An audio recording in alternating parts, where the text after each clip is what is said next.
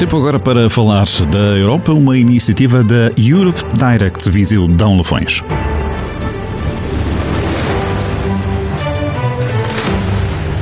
Boa tarde, sejam muito bem-vindos ao nosso podcast. O meu nome é Diogo Ferraz e tenho comigo os meus colegas Carlos Alves, Marta Marinho e Miguel Praça.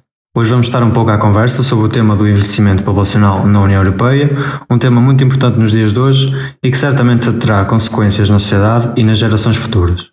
Vou passar então a palavra ao meu colega Miguel, que nos vai falar um pouco sobre como é que se justifica a presença de uma baixa taxa de natalidade nos países europeus e, em particular, na União Europeia.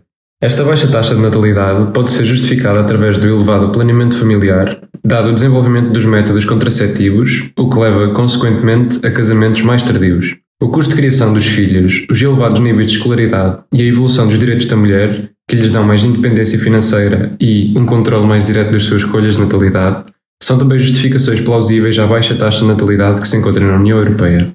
Por outro lado, uma das vantagens que se associa ao envelhecimento da população é a diminuição do impacto ambiental que uma pessoa durante o seu período de vida causa, visto que está provado cientificamente que o aquecimento global é uma das consequências derivadas do excesso populacional. Como sabem, há escassez de recursos e, havendo excesso de população, como há atualmente, origina um problema socioeconómico difícil de resolver.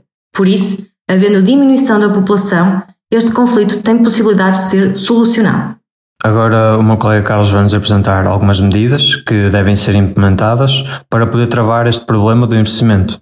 Em relação às medidas que devemos apresentar para, tra para travar este problema, estas focam-se nos incentivos à natalidade, seja, por exemplo, o apoio financeiro do Estado às famílias que planeiam ter mais um filho, ou mesmo alertar para as consequências sociais que podem surgir derivadas deste envelhecimento.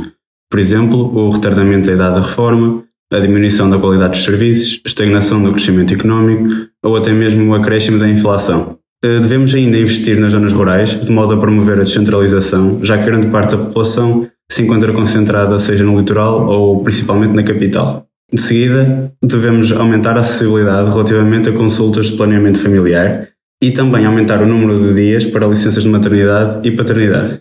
Tudo isto irá levar a uma maior consciencialização da população em relação ao problema que enfrentamos, e deste modo as pessoas podem começar a procurar lutar também contra esta situação. Penso então que já foram abordados alguns pontos cruciais sobre esta matéria e, portanto, da nossa parte é tudo. Muito obrigado pela atenção e até uma próxima. Este podcast foi financiado pela Europe Direct Viseu Dom Lafões. Podcast Europe Direct Viseu, a Europa mais perto dos cidadãos, instituições e empresas de Viseu Dão Lafões.